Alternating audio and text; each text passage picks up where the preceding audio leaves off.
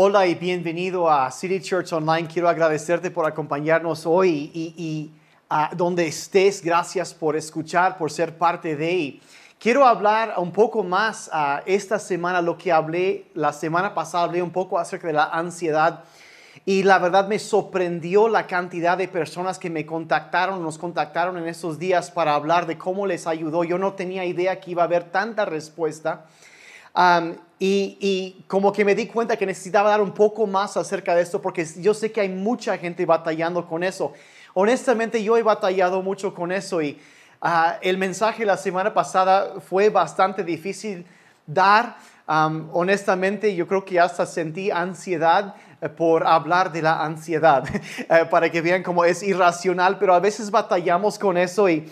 Um, y mucha gente no se ha dado cuenta de que están luchando con eso y, menos se han dado cuenta de las implicaciones fisiológicas que esa batalla puede tener en su vida.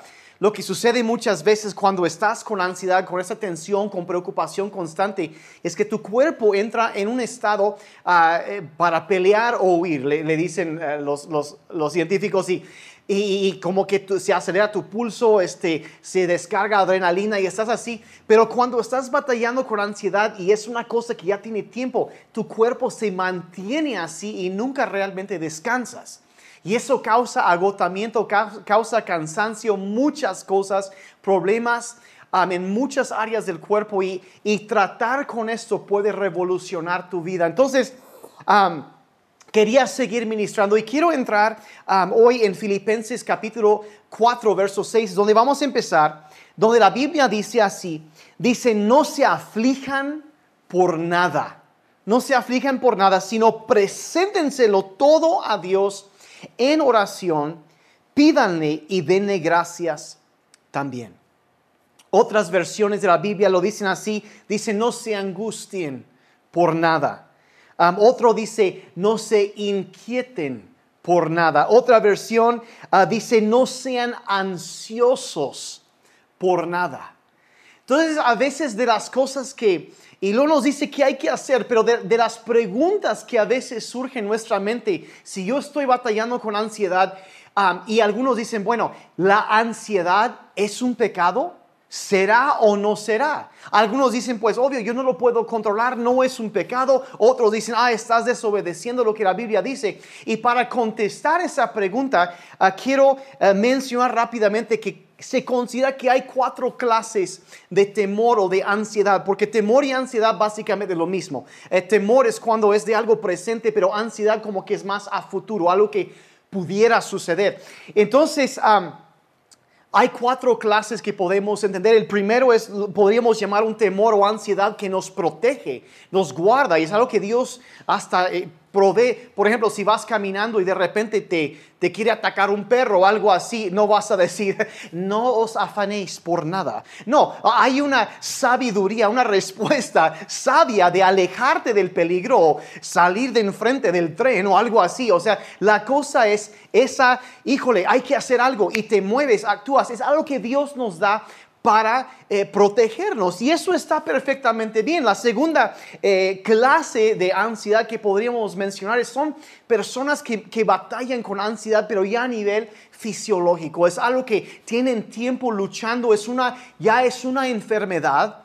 Y es un, un grado de, de, de sufrimiento que ellos tienen y se necesita ayuda. Y claro que no es un pecado estar enfermo y está perfectamente bien buscar ayuda.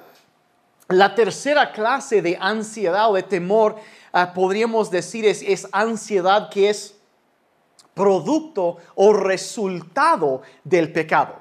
Por ejemplo, una persona que eh, desarrolla un trastorno de ansiedad por andar usando drogas, eh, recreativos, como le llaman, y lo empieza a afectar, obviamente es un resultado de su pecado. O eh, el, hombre o la mujer que anda en una relación adúltera y tiene uh, ansiedad o preocupación que su matrimonio vaya a terminar debido a lo que han estado haciendo. Bueno, eso es ansiedad que es el resultado de pecar o la persona que eh, pierde todo su dinero en juegos de apuestas y, y luego ah, es que, ¿cómo le voy a hacer por dinero? Es el resultado del pecado. Entonces, ah, y luego la cuarta categoría, que yo creo que es a lo que Pablo se estaba refiriendo aquí, es una desconfianza pecaminosa en las promesas de Dios. Cuando oímos eh, las promesas de Dios y es una ansiedad que viene porque nos falta creerle a Dios. Y como digo, creo que eso es lo que Pablo se dirige a eso. Entonces, eh, puede que sí, puede que no, depende de la situación. Pero de todas formas hay que tratar con la ansiedad. Entonces, ¿cómo entonces reconocer de eso que estoy viviendo yo? ¿Qué es lo que pasa? Pues quiero ir ahora sí al Antiguo Testamento, Salmos 139. En el verso 23 encontramos un pasaje que a mí me ha sido de mucha ayuda en mi vida. Y es así, dice así, Salmo 139, 23, y lo voy a leer primero en la Reina Valera. Dice, examíname, oh Dios, y conoce mi corazón. Pruébame y conoce mis pensamientos. Ahora, esta palabra pensamientos en el hebreo es la palabra saraf. Y en otros solamente aparece dos veces en la Biblia y los diccionarios bíblicos lo, interpretan como, más bien dicho, como una, un pensamiento inquietante.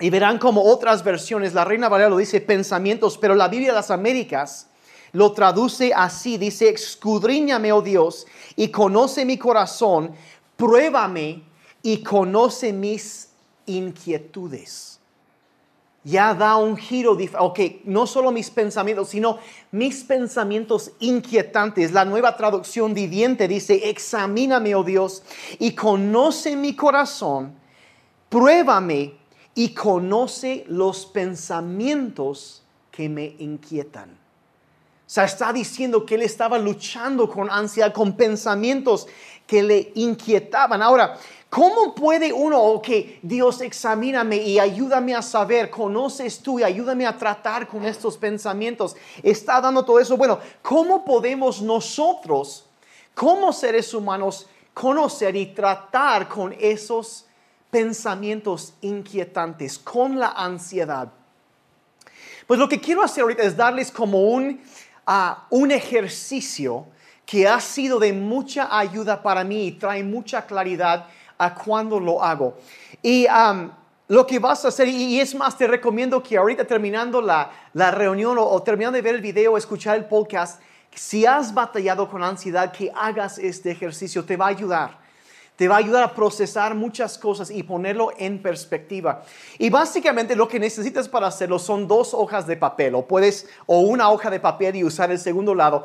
Pero lo primero que vas a hacer es, es, como en este caso aquí, ah, es dibujar un círculo, un círculo grande y luego vas a dibujar otro círculo más pequeño adentro de ese círculo. Y ahorita vas a entender por qué digo eso. Eso es lo primero que vas a hacer. Y de, entonces un círculo grande y un círculo pequeño adentro de ese círculo. Y luego, en la segunda hoja, vamos a escribir la respuesta a cinco preguntas muy sencillas. y estas van a estar en el app de la Biblia, los vamos a tener en los apuntes ahorita, todo está disponible. Y van a estar también en la pantalla, los puedes copiar ahí. Pero estas cinco preguntas que nos ayudan a identificar la causa de la ansiedad o la preocupación que estamos sintiendo. La primera pregunta es esto, lo que más necesito es, y vamos a contestar esa pregunta, lo que más necesito. La segunda pregunta, lo que más quiero es esto. Lo que más quiero es esto. Y vamos a contestar eso. La tercera pregunta, lo que más quiero evitar es esto. O sea, lo que más necesito evitar es esto. La cuarta pregunta, y obviamente vas a tomar tu tiempo, lo vas ah, pensando y a lo mejor hay más de una respuesta a cada uno y vas a ir sacando una lista y eso está perfectamente bien. La cuarta pregunta es, lo que más me hace sentir impotente es esto. O sea, lo que me hace sentir sin poder, que no puedo, o sea, que no tengo control, lo que más me hace sentir impotente es esto. Y luego la pregunta número cinco, y como digo, yo estoy avanzando rápidamente, pero tienes que tomar tu tiempo y pensar y orar, Señor, ayúdame a identificar estas cosas.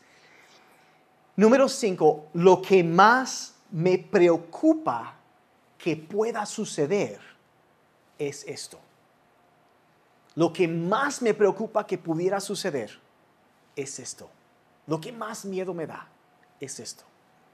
Esas cinco preguntas. Ahora, toma tu tiempo, no lo puedes hacer tan rápidamente, necesitas enfocarte y orar y examinar y pensar y se tarda un poco en hacer esto, pero, pero al después de contestar vas a tener una lista de esas cosas. Ahora, tus respuestas a estas cinco preguntas probablemente van a revelar lo que es la fuente o la causa de la ansiedad que estás sintiendo. Eso es conocer tus pensamientos inquietantes, tus inquietudes te ayuda a conocerlo.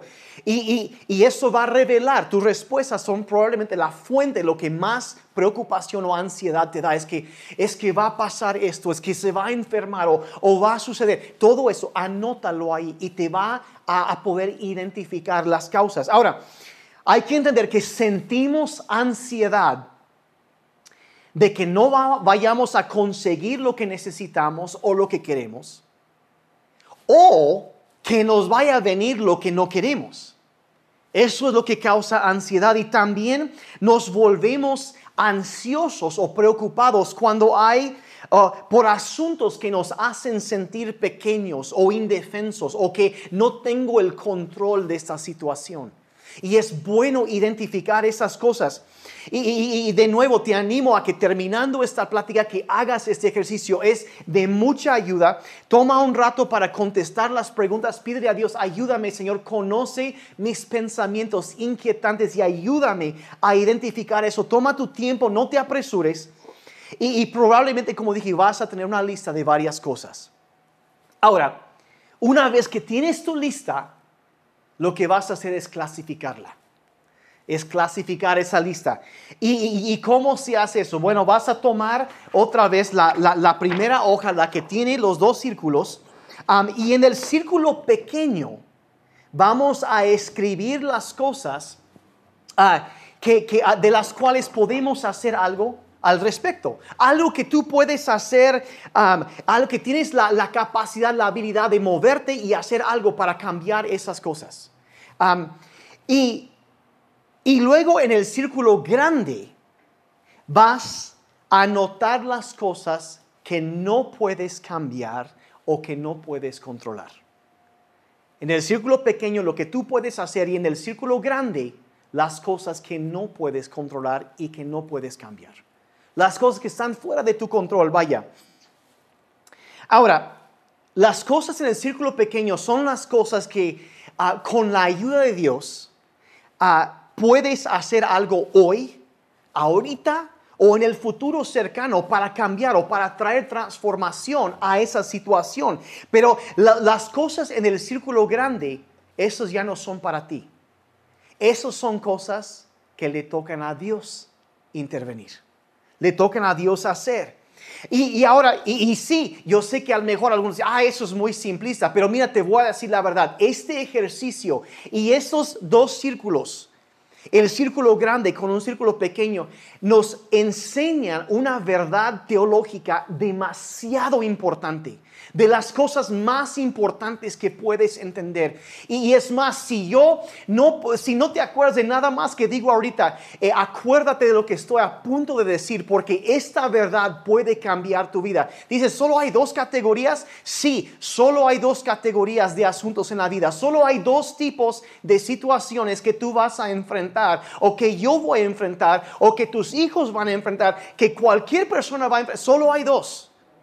Y no es ser muy simplista, es la verdad de la palabra de Dios, que existen dos clases de situaciones en la vida. La primera clase, el círculo pequeño, son las cosas para las cuales Dios te ha capacitado y te ayudará a enfrentarlas. Y el círculo grande es la segunda categoría, son las cosas que Dios quiere que le confiese a Él. O sea que hay dos tipos de situaciones. Hay cosas que Dios nos ha capacitado, nos ha preparado y nos va a ayudar a abordarlas y hacerlo para traer transformación. O hay situaciones donde Dios espera que confiemos en Él. Es simple sencillo, al mejor es difícil de abrazar eso, pero eso es todo lo que existe. O lo que Él nos ayudará a hacer o lo que Él va a hacer. Es uno o el otro. Todo cabe en eso. Y, la cosa, y mira, una y otra vez en la Biblia tú puedes ver esto, verás que hay personas que Dios le dijo, mira, sabes que levántate y ve a tal lugar y haz esto. O le decían, ¿saben qué? Decían, debemos ir a la guerra. Y Dios decía, levántate y peleen y así. Y decía, o sea, hazlo. Pero hubo también momentos en la, en la Biblia donde Dios les dijo a la persona, estate quieto y conozcan la salvación del Señor. Eso es lo que hay. Hay dos tipos de situaciones. Lo que Dios va a estar contigo, te va a ayudar, te va, te va a dar fuerza para hacerlo. Y también están las situaciones donde sabes que, mira, yo me encargo, dice Dios, no te preocupes. Dos categorías, es, así de fácil. O Dios nos ha dado la capacidad y la, la, fuerza de enfrentar eso que es una amenaza, que sentimos que es una amenaza para nosotros, o espera que confiemos en Él. No hay de otra, eso es todo, es así. Y, y la verdad, aquí está la cosa. Yo me he dado cuenta que cuando yo estoy batallando con ansiedad, cuando yo estoy luchando con situaciones, casi siempre es porque yo he clasificado algo de la manera equivocada. He puesto algo en el círculo equivocado. He tratado de hacer algo yo que le toca a Dios. O estoy pidiéndole a Dios que haga algo que me toca a mí. Y es entender eso y saber en dónde debe acomodarse. Por ejemplo, a veces esperamos que Dios haga algo, pero Dios nos ha dicho en su palabra que nosotros debemos actuar. Debemos movernos. Por ejemplo, hay, hay personas que a veces le están pidiendo a Dios, Señor, suple mis necesidades, ayúdame. Y, pero no están honrando su, su, mandamiento de ponerlo en primer lugar a Él y honrarlo con lo primero y lo mejor. Y darle nuestros diezmos. Y luego para que Él nos vaya a bendecir. Y estamos pidiendo, Señor, bendíceme, pero no estamos siendo fieles en hacer lo que nos toca a nosotros hacer. Yo he visto tantas veces eh, cómo la provisión, la protección vienen a personas eh, de una forma sobrenatural. Hace, unas semanas a un miembro de la congregación que es un, un diezmador fiel estaba viajando en Europa y en el mero pico de la pandemia, en los peores lugares, y no le pasó absolutamente nada. En la protección y la bendición de Dios han estado sobre su vida. Y veo una y otra vez, pero a veces estamos pidiendo, Dios haz algo, pero nosotros no damos, no hacemos lo que Él nos llamó a nosotros a hacer. Y en cuanto a eso, Él dijo, pruébenme en esto. Dice, reprenderé el devorador, habrá protección. Nosotros tenemos que hacer algo. Nos toca a veces a nosotros actuar. Eh, eh, yo, yo he visto lamentablemente como pastor muchas veces a muchas personas que tratan a Dios como si fuera, no sé, una muleta que ay, cuando les duele el pie, ay, pues Señor, apóyame, ahí van, y en el momento que ya se arregla la situación, pues lo desechan y ya no están asistiendo, no están buscando a Dios, no están orando y, y, lo desechan hasta la siguiente vez que tienen problemas en su vida. Cuando lo que deberían estar haciendo es buscar a Dios en los momentos buenos, no son los momentos malos y tener esa comunión, esa conexión, la presencia. Gente que no ora, no, no lee la Biblia, no, no buscan a Dios y eh, no asisten a reuniones y, ay, pues si, tiempo, si tengo tiempo voy, pero pues si no, en algún otro momento Mira, y, para, y te das cuenta cuando Dios no tiene el primer lugar en la vida de alguien, solo es como una conveniencia. Cuando le dan, eh, eh, mira, hay cosas que Dios nos llama a ti y a mí a hacer. Y se llama obediencia. Se llama hacer lo que nos toca. Señor, sana esa relación, pero no hemos tomado la iniciativa de perdonar y de acercarnos con la persona y abordar y tratar de traer sanidad. Estamos esperando que Dios haga algo que a nosotros nos toca hacer. Entonces, y a veces nos confundimos con eso, es el, el, el, el círculo pequeño, donde a veces sí tenemos que movernos nosotros, actuar en fe, para que Dios también, acuérdense, el círculo pequeño está dentro del círculo grande, todo está en el control de Dios, pero hay cosas donde nosotros tenemos que movernos. Y ah, a veces queremos poner en el círculo grande algo que Dios dice, no, no, no, no, esto te toca a ti, necesitas moverte. Pero también a veces nosotros también, y yo he sido culpable de eso, agarramos y las cosas que a Dios le tocan y estamos tratando de, de hacer eso, estamos tratando de cambiar a alguien, Estamos tratando de, ni Dios está controlando a las personas y queremos controlar a las personas. Y, estamos jugando a Dios y con razón nos sentimos abrumados porque no fuimos creados para hacer eso. Y a veces tenemos que aprender a soltar las cosas en las manos de Dios. Y encontrar ese balance. No hacemos, es, es eh, digo, a veces no hacemos lo que nos toca y luego intentamos ser Dios y con razón nos sentimos ansiosos y agotados. No fuimos creados para eso. Mira, mira, y aquí está la cosa. Si Dios te ha dado el poder y las, la, dirección, muévete, haz algo. Eh, y, y muévete, entonces haz algo. Pero si Dios no te ha dado el poder de hacer algo, entonces lo que necesitas hacer es soltar esa ansiedad en sus manos. Vean lo que la Biblia dice. 1 Pedro 5, verso 7 dice, pongan todas sus preocupaciones y ansiedades en las manos de Dios. Dice, porque Él cuida de ustedes. Otra vez está diciendo, sabes que hay cosas que necesitas mover del círculo pequeño al círculo grande porque Él cuida de ti. Pon esas preocupaciones en sus manos. Pon esas ahí. Ahora, ¿cómo hacemos eso? Pues orando. Eso es lo que el primer texto, Filipenses 4, 6, dice, dice presenten en oración sus necesidades, esas cosas. Eh, si es del círculo pequeño, Señor, ayúdame y dame poder para actuar correctamente, para tomar la iniciativa y ser yo un agente de cambio, de transformación en esta situación. Señor, enséñame qué es lo que yo, yo debo hacer. Pero cuando es algo que es el círculo grande, la oración es diferente. Señor, esta situación la suelto, la pongo en tus manos. Pelea tú a favor de nosotros.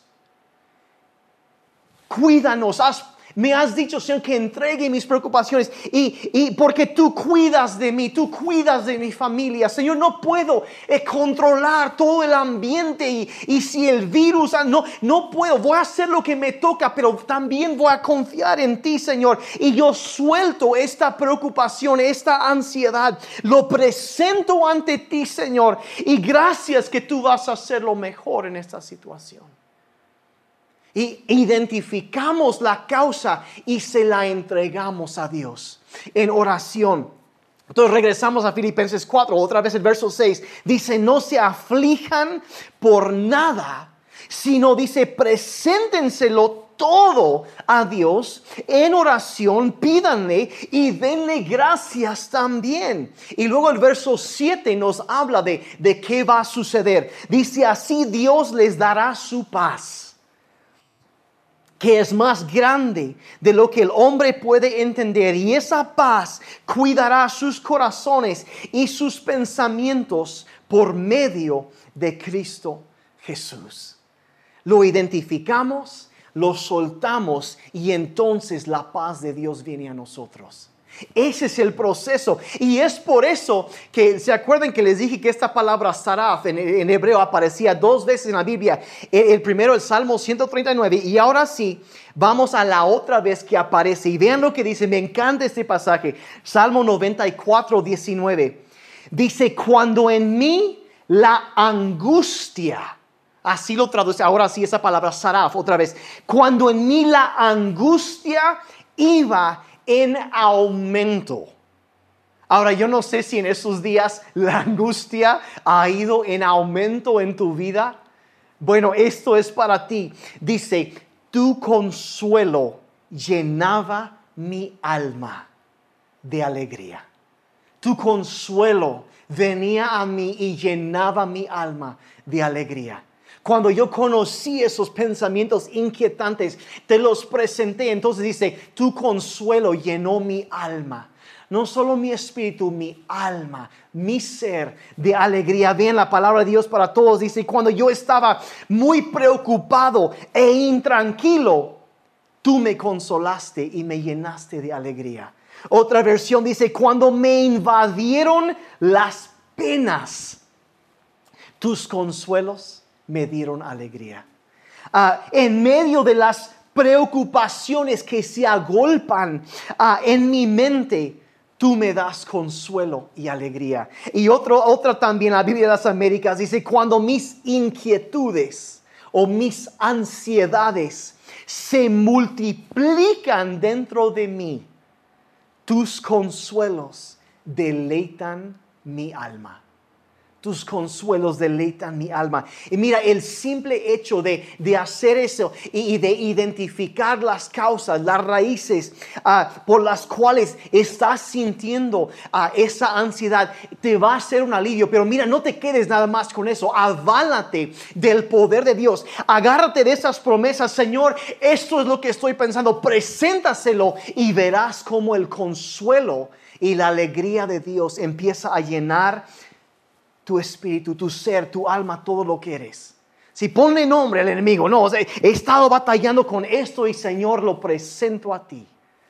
Y, ah, y aquí es donde involucras el poder de Dios en medio de todo esto.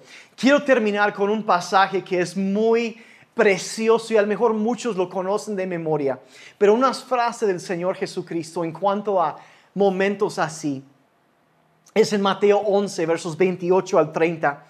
Y dice, luego dijo Jesús, vengan a mí todos los que están cansados y llevan cargas pesadas. Y me encanta esto porque, ¿se acuerdan? Hablamos de los, los efectos fisiológicos de la ansiedad, de cómo te agota físicamente. Y Jesús aquí dice, están cansados y llevando una carga pesada, dice, y yo les daré descanso. Y es precioso porque Él no dice solamente de físicamente, sino bien, el siguiente verso dice, pónganse mi yugo. Déjenme enseñarles porque yo soy humilde y tierno de corazón y encontrarán descanso para el alma. Para el alma. Pues mi yugo, dice, es fácil de llevar y la carga que les doy es liviana. Él está hablando de las cargas emocionales, del agotamiento que aún físicamente puedes tener por lo que sientes en tu corazón, en tu ser, por esa ansiedad. Y sabes que, mira, ven a mí, yo te voy a dar descanso. Y, el cuadro que pinta aquí es de un yugo, de, de, donde ponían a dos animales y, les ponían y los animales jalaban junto. Y, y es un cuadro y, uno, uno de, los dos jala lo que puede y el otro completa y entre los dos van llevando la carga hacia adelante.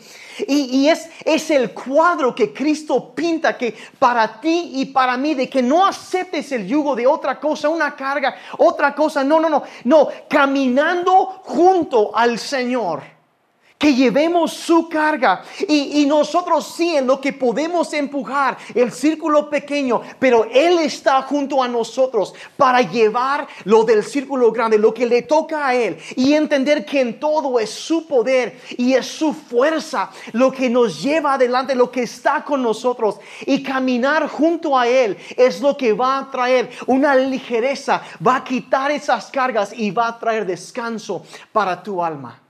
Y quizá tú estás aquí, bueno, eh, yo necesito, dices, yo necesito ese descanso para mi alma. Yo necesito estar ahí. Lo primero, yo quiero orar por ti ahorita, pero lo primero, lo primero es asegurarnos de que estés caminando junto al Señor Jesús. No que vayas por tu, por tu lado, sino que Él sea, Señor, quien manda y que estés siguiendo su camino, caminando junto a su mano para tu vida, su voluntad, el camino que Él ha trazado para ti, que estés caminando junto a Él. Y si nunca has eh, empezado ese caminar o quizá estuviste caminando junto a Él, pero te alejaste y lo dejaste y te das cuenta, yo necesito regresar a, los brazos del Padre Celestial. Yo necesito otra vez tomar eso y caminar junto a Él. Ahí en tu lugar te, te, animo ahí. Eh, simplemente dile ahí, Padre Celestial, perdona mis pecados. Hazme nuevo. Te pido que seas el Señor de mi vida, que seas mi Salvador. Quiero caminar junto a ti.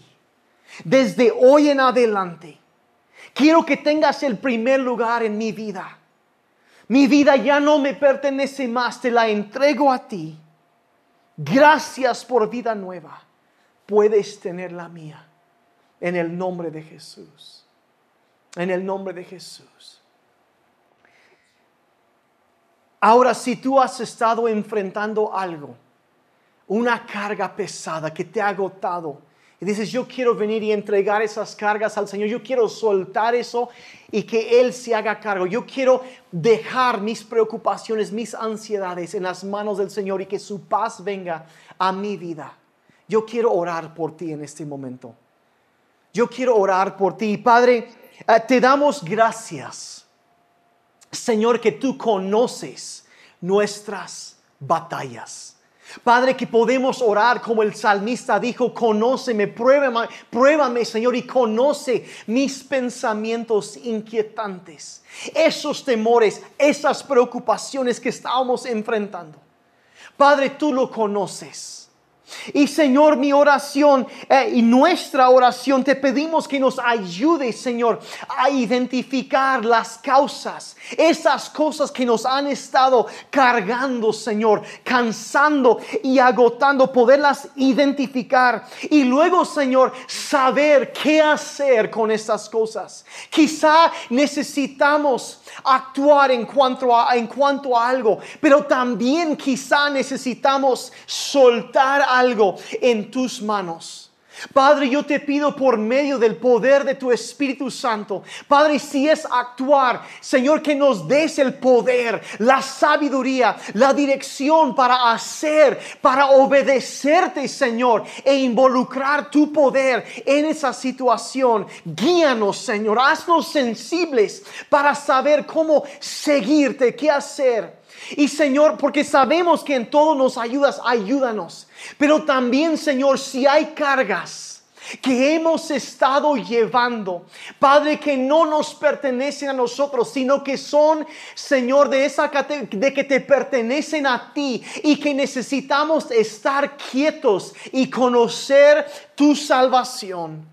Padre, te pido que nos ayudes a diferenciar a poder tratar y soltar esas cosas en tus manos para que tu paz venga a nuestras vidas. Señor, soltamos nuestras preocupaciones hoy en tus manos. Y Señor, descansamos hoy en tu poder y que tú cuidas de nosotros. Y Señor, ahora yo pido, Señor, porque sé que no es solo algo del alma, yo sé que hay, un, hay un, una, una, una parte espiritual en eso también. Y Padre, yo pido por cada persona que ha estado luchando con ansiedad, con preocupación, con temor que ha querido inundar sus vidas.